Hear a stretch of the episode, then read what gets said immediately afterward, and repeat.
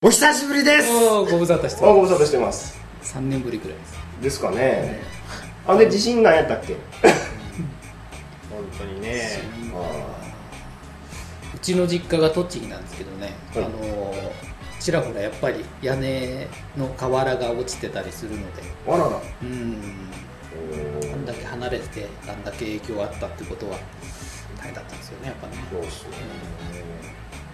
僕はほんまにね自宅兼事務所やったんで普通に揺れて普通にこう家にいたんで、うん。なんかあんまり影響は受けなかったんですけど、そうそう。かみさんがちょうど地震の時出かけてたんで戻ってくるまでちょっと心配やったかなってぐらいでしたね。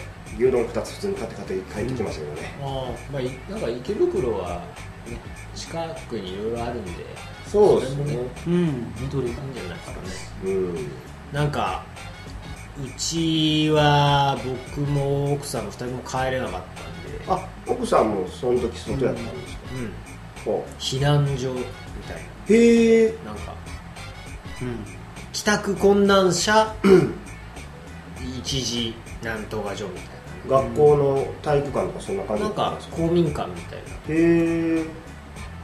そうなんですえそれは松石さんも奥さんもって感じですか？松石さんは？僕はもう帰れないなと思ったんで。うん。帰らないわ。って言って、はいはい。まあ、事務所にいました。普通に仕事してみたいはい。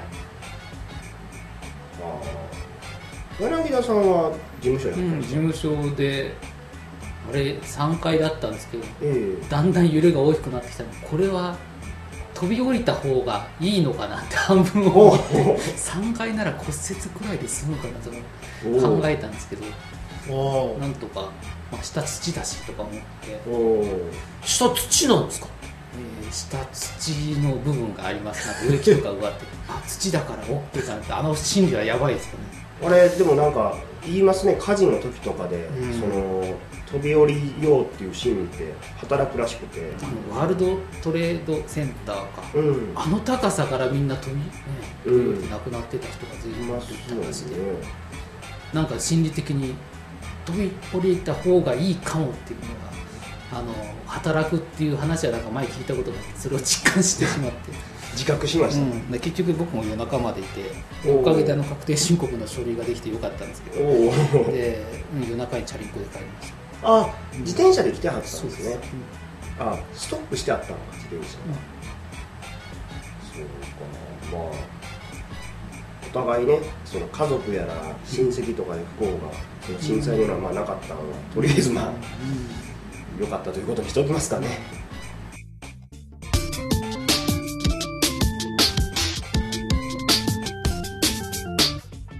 最近最近みんな何したとか喋ります？最近。松井さんなんかあるんちゃいます？最近ですか？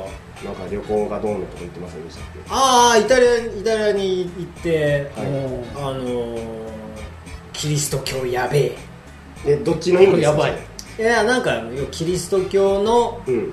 絵とか教会とかをほぼ巡るみたいな感じになったんでおおあやばいなクオリティ高いってことですかうんなんかあと権力がすごい。権力がすごい。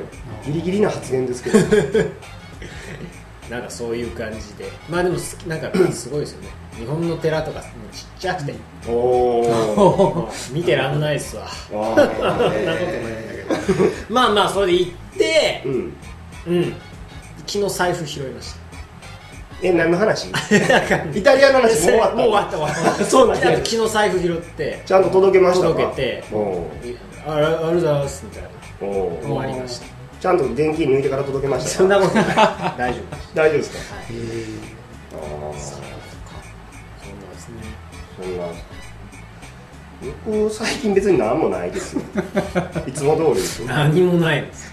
いつものはい。平和に。まあ強いて言うならあれですかねあの月2回妖怪やってるぐらいじゃないですか。あなんかすごいやってますねちゃんと。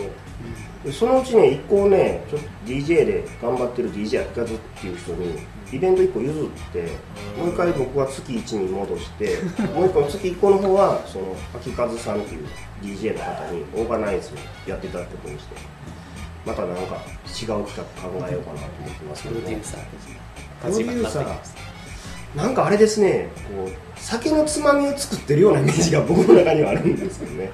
僕がお酒を飲むにあたってこう楽しい音楽とかうん人が集まる場所で飲んだ方が酒美味しいじゃないですか。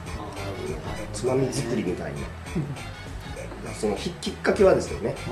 いざみんな頑張ってくれてはるのかなとは頑張らななと思うんですけど。僕はもうなんかまあまあ詳細はあれですけどはえー、土地 田舎暮らし栃木暮らしがなんかこう、はい。ここのところ多くなってきたのでああこれもいいかなと思いながらこう 昼真っ昼間のこのなんか庭にビワの木が 生えてておー。実が大きくなってきたなと思いながらこのアクションスクリプトを書いてる感じが。なんか不思議なこの感覚をこの半年ぐらい味わいました。いいいかもしれないですねそれ。自然環境でノートパソコン。なんかね、うん、あのこういう生活もまあ、まあ、ありだなと思いながら こう、えーしみじみと暮らしてましたけど。おーいやいやじゃあみんなの近況もずるずる出揃ったところで。もうなんか。じゃあさあ始まるざますよ。肉でガンス。サブカル野球券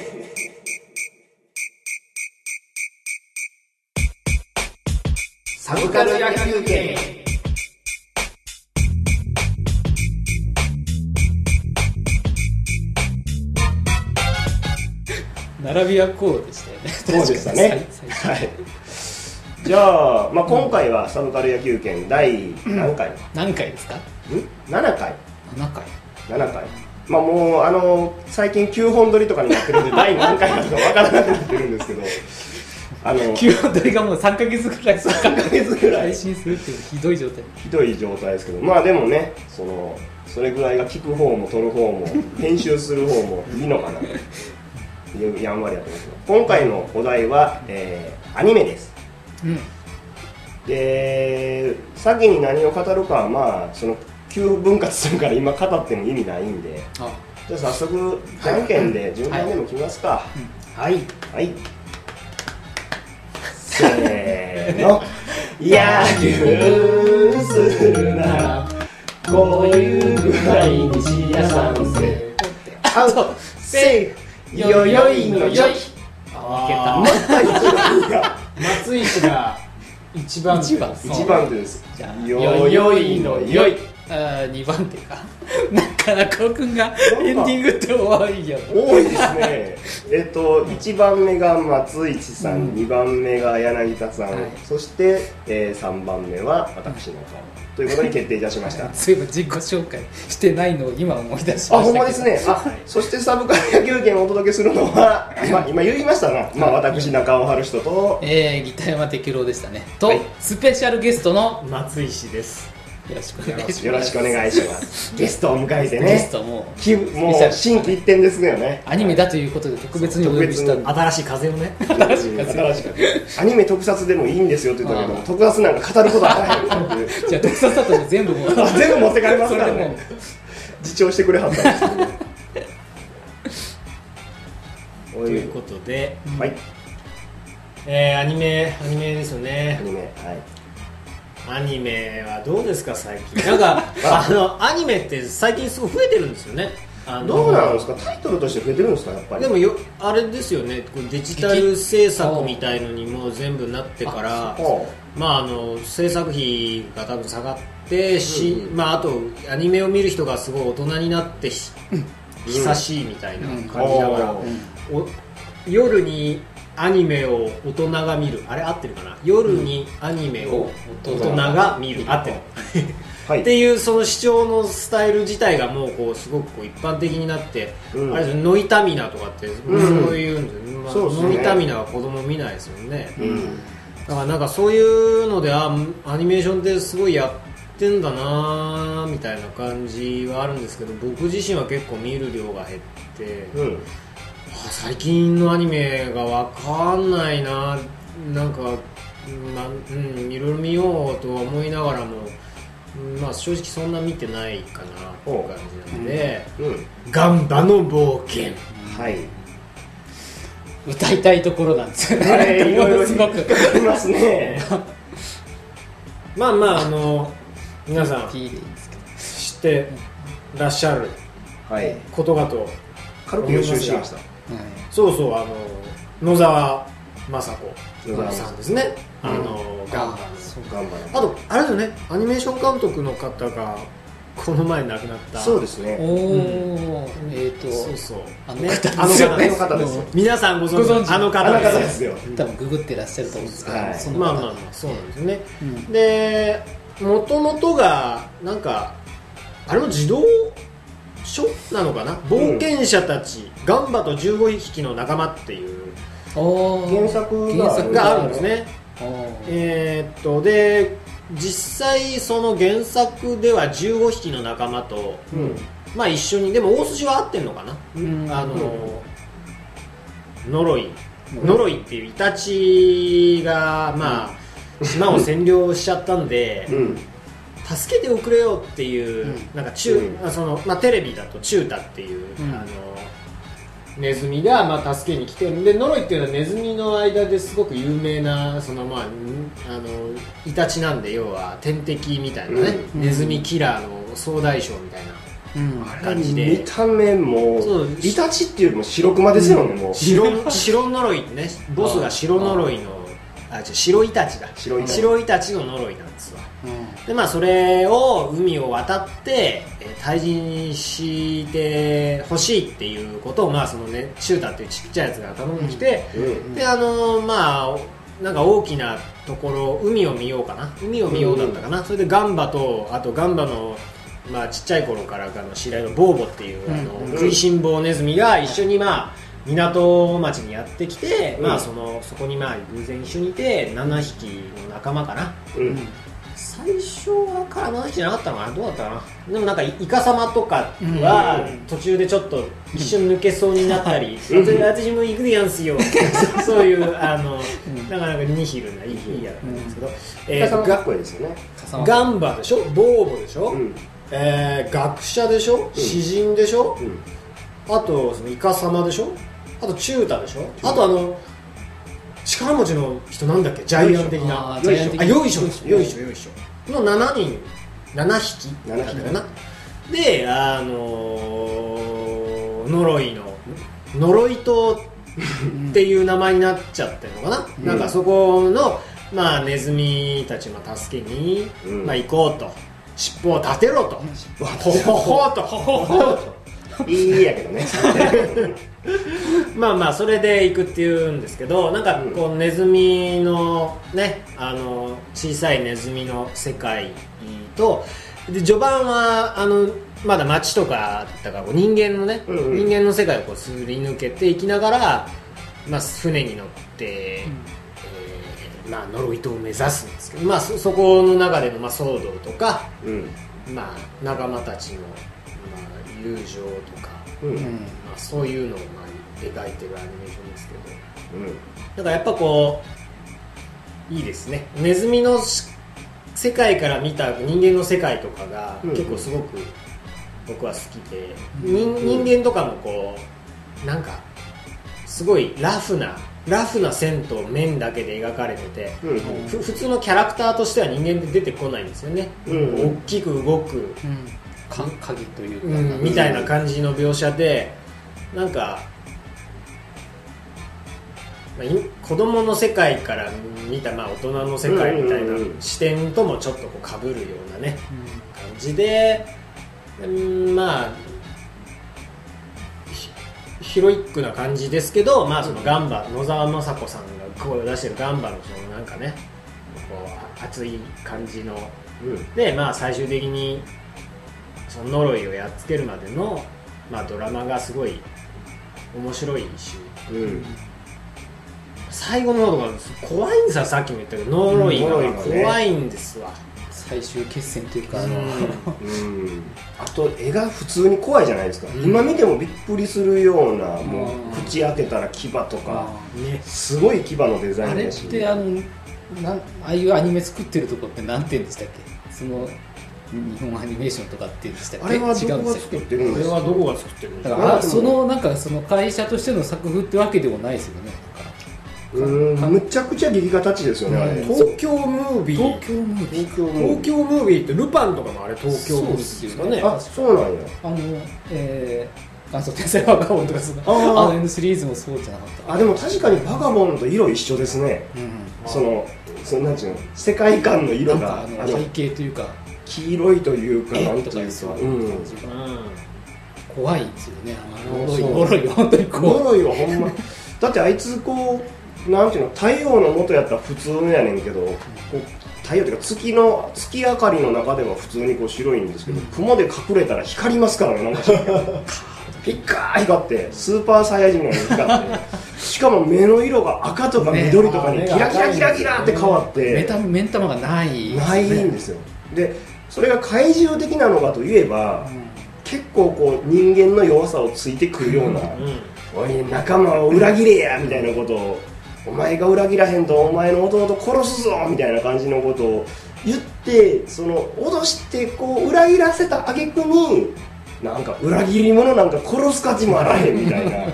いずれ仲間に見捨てられて死ぬわとかっていうようなものすごい悪いやつなんですよねツンデレなんですツンデレ。まあデレがどこにあるんかわからないですけどね。なんか最近はまあ大人が見るものを見るからいけないのかもしれないですけどああいう、なんて言うんでしょうね。ただひたすら悪みたいうんな悪があんまりいないので、いないんそうですね。なんかあそこまで悪だとすごい怖いですよね、そうですね。イタチって怖いって 子供の頃に。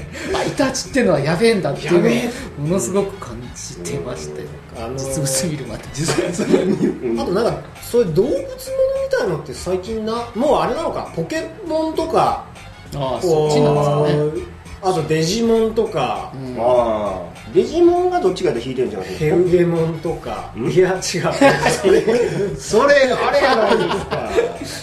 いやえっ、と話がそれた。えっ、それと名物やなんだっけそのとにかくちっちゃい子が見るのに動物ものの中に、まあ、人間の世界観とかを当てはめるみたいなこと最近あんまないのかな？動物をまあ擬人化した作品。トラジロぐらい。トラジロが普通に古いトラジロしましま村のだっけ？あ でもあれ違うしな。でも本当に今どう動物ものってあんまない。そうですケね。ケロロ軍曹とかってのは違うあケロロ軍曹宇宙人です宇宙人 なんかこ人間いますからね。そうだむ人間もいうるんですなんかよ動物してんだようもうあれですよね。その人間と同じレベルの中でそうか。あなんかこちょっと異物。う異物みたいな。その後まあ喋れる動物みたいな。ドラえもんとかああドラえもん。ジャングルクローベルとか大丈夫。そうそう。あのジャングルクロベがね最近あのこうメディアに出てこれるようになってきたんですよね。まああよかったですね。あの藤子不二雄のあのなんか全集みたいな分厚い銀色の本とかでもあージャングルクロベとか出始めて。でもあれって藤子不二雄きっかけではないんですよね。確かに。原作じゃないんだって、あそうなんでしたっけ、うん、なんか数少ないその頼まれてあそうなんだ、らしいあれもなんか。よく調べてないで言ってますけど、確かに、覚えでうん、だからそのせいなのかなとずっと思ってたんですけど。なんかただ一定の量でうん。子供の頃ってそういう動物世界ものみたいなのがあって。ありましたね。うん。ありました。すげえ昔だとワンワン三重唱三重唱やればいいのにワンワン。ワンワン。犬だよっていうかありましたね。あとはシャーロッにク・ホームズのなんかあのあワンコのやつ。あれジブリですよね。ジブリ作品あれのあれはでも本当にあれ動物生人ですよね。あれ犬である意味あるのかなっていううん。とか。まあまあでもガンバはそのまま動物のネズミの世界ですよね、うん。まあ人間がい人間的な生活を送ってるわけじゃなくて、この世界の中のネズミのお話で、あなんかアニメじゃないですけどちょうど僕らが子供の頃だとあの「ひげよさらば」っていうあの、ああ人形劇。そうそうそう人形劇であの渋垣隊がね主題歌を歌ってた。それもあの七塚松塚っていう丘うん。に住んでる猫がうんうん。と対犬の犬でしたね。話かな。うん。垂れ耳とかいう犬が垂れ耳がラスボスかな。ラスボスみたいな。影のラスボスみたいな。最初針金っていうのが あの正統派の親分なんですけどあ針金はね途中で確か死ぬんですであの垂れ耳ってのは頭脳派悪だからその猫側の主人公を、まあ、ダークサイドになってこれるん。そういうのがヒデオサラもすごい好きだった、あれ面白かったですね、うん。でそれは民放とかであれはね NHK の連続人形劇なんで。あ人形劇そうか、ヒデオさらばとななプリンプリンなんちゃら？プリンプリン物語。プリンプリン物語、うんあそっちは知らないでプリンプリン物語は逆に僕の子供の頃。ああそうですか。ね。動物そうですね。ないかもしれないですね、うんメープルタウン物語とかそんなぐらいまでシルバニアファミリー、まあ、あれも人間の世界まあ人間のあのそういうのがなんかあんまないなと思って、うん。なんかあれは本当良かったんですよ。良かったんですよ。あれその動物で言うとあのジャリンコチエの猫なんかもまあすげえ擬人化されてましたあーまあそうですね。でそのなんていうのちえちゃんとか鉄とかといる動物世界のターンと ある日小鉄とジュニアが旅に出た時の完全に猫だけの世界になるシーンとか、ね。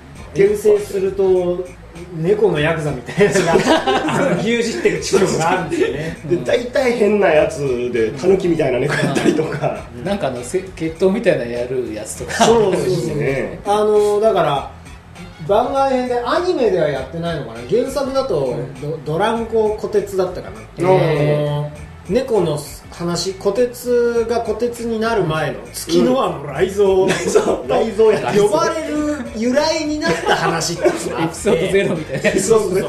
であの月の輪の雷蔵ってのはここに月のマークがあるんですけど、ええ。それの傷がなんか確かつく時の話みたいな。のがあ。ってそうですね。なんか、ええ。そうそうそうそういうの。あれもねあれもハードなんですよあれハードですよあれもねあのその猫側のあのヤクザみたいな大家みたいなその恐怖支配してるところが、もうその要は民衆の猫がボロ雑巾みたいにね なんかダメになっていく感じになって。あの話を戻すとその呪いのあれもまああの味方のうん呪い島って昔違う島の名前だったのかな。なんかその平和な穏やかなところにうん。イタチがまあ退去して攻めてきて呪い島っていうその名前になっちゃったんだけど、まあその要は島のネズミ A みたいなのはもうね、ものすごい勢いで死んでいくんですわ。引き裂かれて。あその辺のなんかハードさみたいなあ、うのね、ん、でしたねうん。動物とかポケモンとかって結構最後にはほわーんってこう光が出てきて、うん。復活したりとかする。けどあ復活はしないですから。まあしないですね、うん。そういうなんかこうキャラクターのねああいう王道なヒロイックな、がガンバ頑張り屋のガンバなんで、うん。なんかそういうのと反面こうまあレギュラーキャラはね、うん。あの一応健在なんですけど、うん。結構こうバッタバッタと仲間が殺されていく感じとかのねあの緊迫感。ね。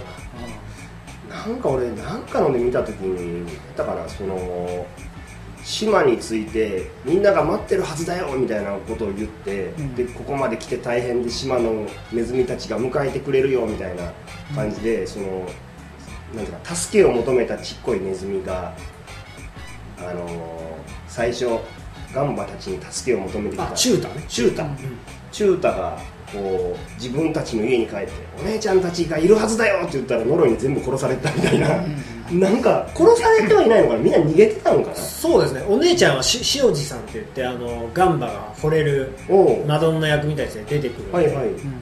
一応死んではいない。死んではいない、なんかまああれですよ。その巣の中見たらこう血まみれなわけですよ絵がでまあそれも別に死体とかを描くわけじゃなくてああ。その黒の中にこうなんていうの血しぶきが飛んだような絵だけがあってでなんかこうさっきまでコミカルにこうなんか仲間その巣についたら俺たちごちそう食わしてもらえるんだぜみたいなこと言ってコミカルにダンスしたネズミたちがみたいな。次のシーンになったらこう血しぶきになってるみたいな。すげえなとか思って。当時からでも一応子供向けに作ってたまあそうですね、うんうんうん。あエンディングの歌もなんか暗い歌でね。そうなんですね。冒険は終わりだみたいな。なんかやめようかみたいな。でもいやまあ頑張ろうみたいななんかマイナー調のすごいうん。歌だったなっていう記憶があります。あと音楽がいいんですね。音楽いいですね。オープニングもそうだし、うん。なんかこう全体的にこうけ。水水とか水平さんの音楽みたいな、うん。ああいうのなんていうんですかねでも。うん。だから。ジャンルですか？あのオープニングもあの有名なやつですけど、ね。ううん。なんか裏でね「ほわ!」とか言ってね。る、ちょっとあのラテンのノリがそうそうそうそうそう。あれが、あれがまたいいですね。うん。あ確かあのルパンの最初のルパンとかやった人山下武雄っつったっけな。あそうなんですか、ああほんまや。うん。山下さんですね。あれがいいし、センスいいですよねなんか。うん。劇伴っていうんですかねあの、うん中の。あ中の。おお香音楽も結構そういう、うんいいんですよね、うんだから世界に合ってる、殴り合いとかでもすごいこうリズムよく絵も綺麗に動きますからね。うん。見てて面白いですね。昔のやつのそのアニメの効果音というか音楽ものはまあ今ないから逆にそう思うかもしれないですけど、うん。すごく聞くと新鮮というかうんうん。面白いし単体で聞いてもなんかよく DJ の人が遊びでねいじってみたりとかしてますからね。そうですね。ああとあのー余談ですけどうん。港うん。ドラマアニメにおける港のシーンで、そうそうそうそうそうあのボーって言うじゃないですか、その後にあのヒュインヒュインっていうね、うん。あのヒュインヒュインっていうのはなんか当時使っていた機材か何何かの音で、現在では技術上もう使用されてないんですよ。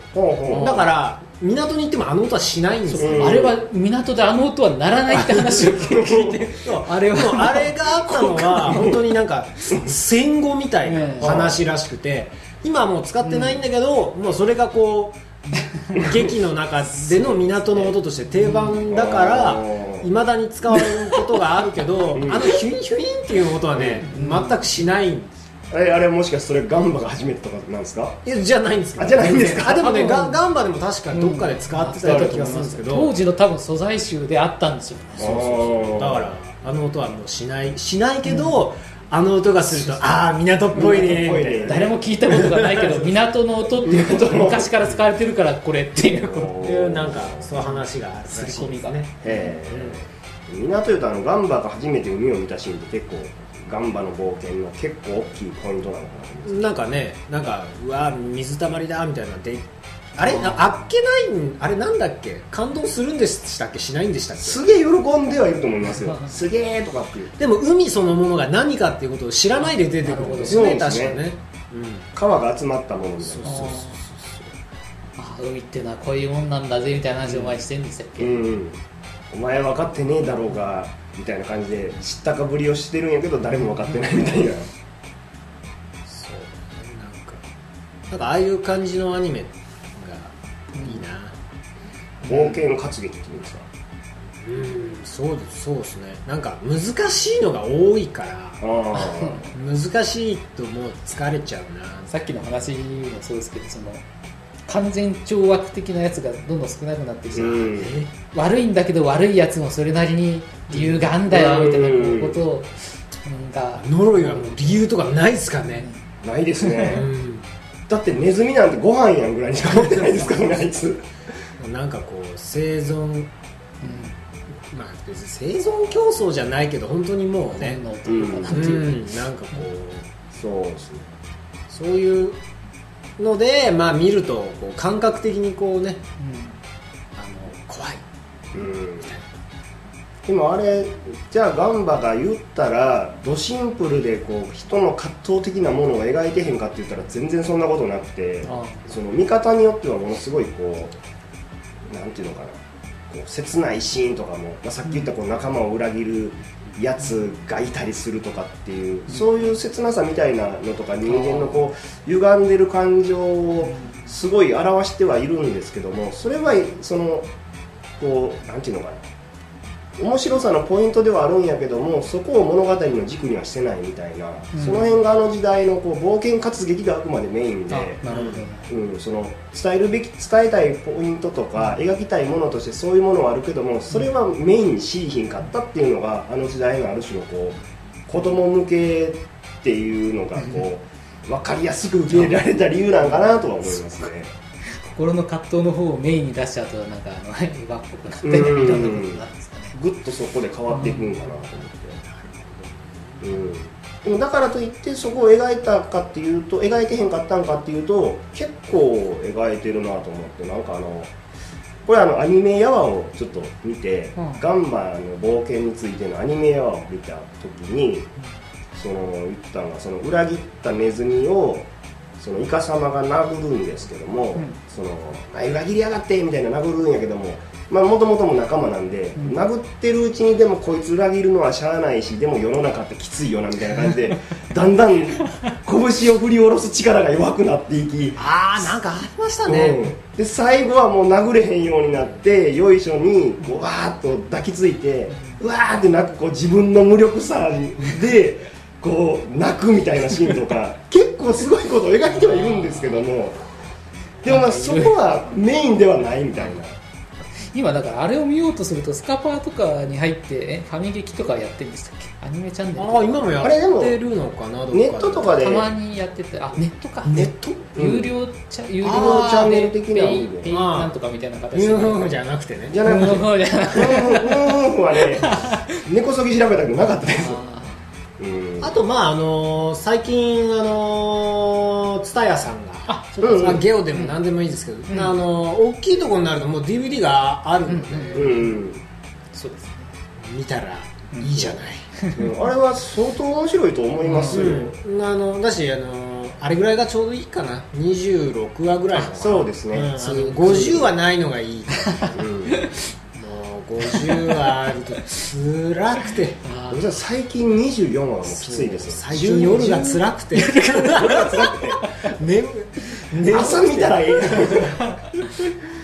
あのそうなんですよ。なんかあれぐらいがまあねあのお大人のアニメはもうちょっとワンクールとか13話とか12話とか多いので、123話がメインになってますね。うんうん、だから2クール分なのかな？26話うん、7話ぐらいなんで、ちょうど港からまあ呪い島に向かおうとして一回どっか寄り道するのかな？なんかいイタチじゃなくてなんか他のやつとちょっと戦うみたいなのがあるんですよ。ましたね。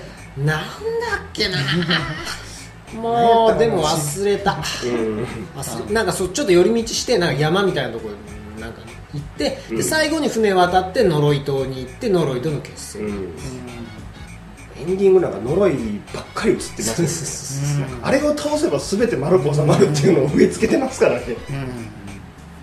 まあなんかそういうなんかこう一番最初に作ったお膳立てを、うん。まあ、きちっと消化して終わるっていうのも気持ちいいじゃないですか、うん。